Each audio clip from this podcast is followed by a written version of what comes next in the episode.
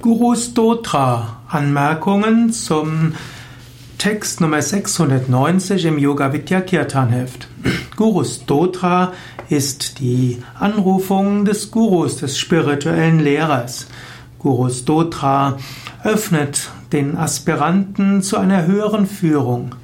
Guru Stotra ist eine Ansammlung von Shlokas. Stotra ist immer eine Zusammenstellung von Shlokas und die Guru Stotra besteht aus verschiedenen Shlokas aus der sogenannten Guru Gita. Guru Gita ist der Gesang zur Verehrung des Gurus und ist ein Text, ein Tantra-Text, wo der Guru in großen Worten verehrt wird. Und aus dieser Guru Gita sind verschiedene Shlokas, also Strophen genommen worden, die zur Guru Stotra zusammengefasst werden. Es gibt verschiedene Ausprägungen, verschiedene Varianten der Guru Stotra. Wir folgen bei Yoga Vidya der Guru Stotra, wie sie Same Vishnadevananda gerne gesungen hat und wie er sie von Same Shivananda selbst gelernt hat. Heute gibt es im Shivananda Ashram Rishikesh verschiedene Rezitationen der Guru Stotra, je nachdem aus welcher Tradition die Swamis kommen, die die Guru Stotra gerade rezitieren. Die Guru Stotra, wie wir sie bei Yoga Vidya rezitieren, besteht aus verschiedenen Versen. Insgesamt sind es sechs Verse oder sieben Verse, die im engeren Sinne zur Guru Stotra gehören und dann wird noch die Mahadeva Shloka dazugefügt und die Sarva Mangala Mangalye Shloka. Insbesondere die Mahadeva Shloka, die auch als Mataja Parvati Devi Shloka bezeichnet wird, ist etwas, was Swami Vishnu sehr gerne am Ende der Guru Stotra rezitiert hat. Die Guru Stotra besteht also aus sieben Phasen zur Anrufung des spirituellen Lehrers, in den ersten drei Strophen wird der Guru verehrt als derjenige, der das Höchste verwirklicht hat, der die höchste Wonne von Brahman verwirklicht hat, der die höchste Freude verwirklicht hat, der die Verkörperung des Wissens ist, der jenseits aller Dualitäten ist, allumfassend wie der Raum und der Tattvamasyadi verstanden hat. Also, du bist das. Und dieser Guru ist eins, er ist ewig, er ist ohne irgendwelche Unreinheiten. Er ist über alle Elemente hinausgewachsen. Er ist reines Bewusstsein. Er ist ohne, in Wahrheit ohne Form. Diesem Guru sei Ehrerbietung. Also diese ersten drei Strophen sollen ausdrücken, ja, der Guru hat das Höchste verwirklicht.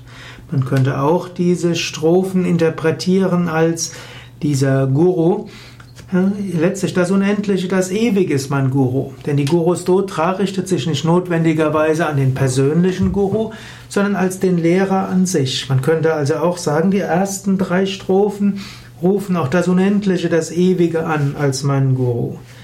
Dann folgen als nächstes drei Strophen, in denen der Guru verehrt wird als derjenige, der einen führt. Also die ersten drei Strophen rufen den Guru als das Absolut, das Unendliche an. Die nächsten drei Strophen rufen den Guru an, um mit der Bitte, einen konkret zu führen. Und so wird gesagt, der Guru ist Brahma, der Guru ist Vishnu, der Guru ist Deva Maheshwara. Deva Maheshwara ist Shiva. Brahma heißt also Schöpfer, Vishnu heißt die Erhalter, Deva Maheshwara Shiva hm, heißt also, der Guru ist der Schöpfer unseres spirituellen Strebens, der Beschützer unserer Bestrebungen, der Zerstörer unserer schlechten Eigenschaften. Oder man kann es auch so interpretieren, der Guru manifestiert sich in allem, was neu geschaffen wird in meinem Leben. Der Guru manifestiert sich in dem, was bleibt in meinem Leben. Der Guru manifestiert sich auch in dem, was verschwindet in meinem Leben. Und dabei bleibt der Guru stets Sakshi. Das heißt, der Guru bleibt stets der Beobachter, er ist immer da und er ist eins mit dem Höchsten. Die fünfte Strophe, Ajnana Timeran, das Ja, dort wird der Guru angerufen als derjenige, der uns befreit von dem blindmachenden Katarakt der Unwissenheit. Also, nachdem vorher gesagt hat, Guru ist Schöpfer, Erhalter, Zerstörer, und jetzt ist er insbesondere der Zerstörer der Unwissenheit, der wie ein Chirurg uns den Katarakt der Unwissenheit aus dem Auge entfernt. Der sechste, sechste Shloka, Dhyana Mulam Gurur Murti, sagt dann, ist eine Aufforderung an den Aspiranten. Der Aspirant selbst möge, bevor er meditiert, über die, die Gestalt des Guru sich vergegenwärtigen. Und er möge sich vor jeder Puja die Füße des Gurus vergegenwärtigen und er möge, wann immer ein Mantra wiederholt, sich die Worte des Gurus vergegenwärtigen. Also man, der Aspirant hat ja typischerweise eine Mantra-Einweihung vom Guru bekommen. Wenn man also beginnt, das Mantra zu wiederholen, kann man sich erst nochmal vergegenwärtigen, wie der Guru einem das Mantra wiederholt hat. Und wir mögen auch uns der Gnade Gurus vergegenwärtigen, um die höchste Befreiung zu erlangen. Umgekehrt können wir auch sagen, um tief meditieren zu können, ist es gut, sich auf den Guru zu besinnen. Auch wenn wir uns die Füße des Gurus vergegenwärtigen, das ist so wie eine Puja. Die Worte des Gurus zu vergegenwärtigen, das ist letztlich ein Mantra. Und letztlich sich der Gnade des Gurus zu vergegenwärtigen, darum zu bitten, das führt zur Befreiung. Dann schließlich im siebten Vers, dort vergegenwärtigt man sich den konkreten Guru. In unserer Tradition eben Swami Shivananda und Swami Vishnudevananda.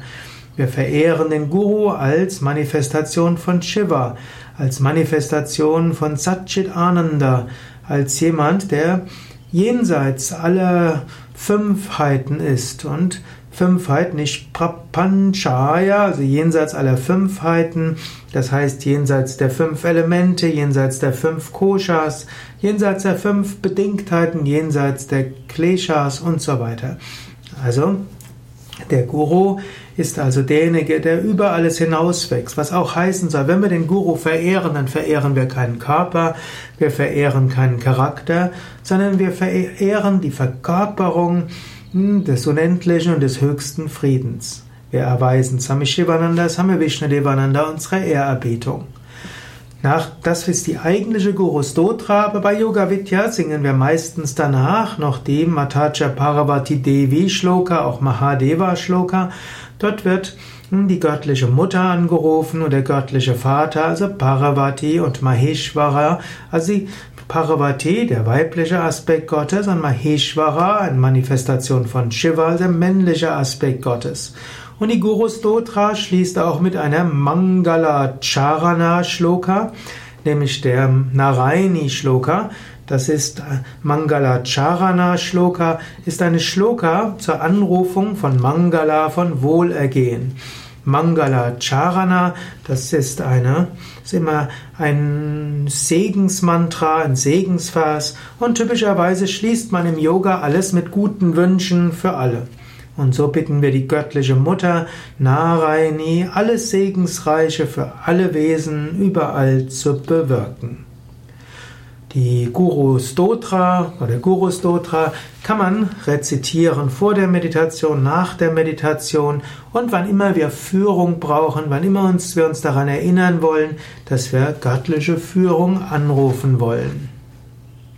Ja, mehr zur Guru Stotra, auch Rezitationen der Guru Stotra von mir wie auch von indischen Meistern und anderen, die die Guru Stotra sehr genau studiert haben und gelernt haben findest du auf unseren Internetseiten, auch zusammen mit dem Sanskrit-Text, Devanagari, Transkription, wie auch Wort-für-Wort-Übersetzung auf www.yoga-vidya.de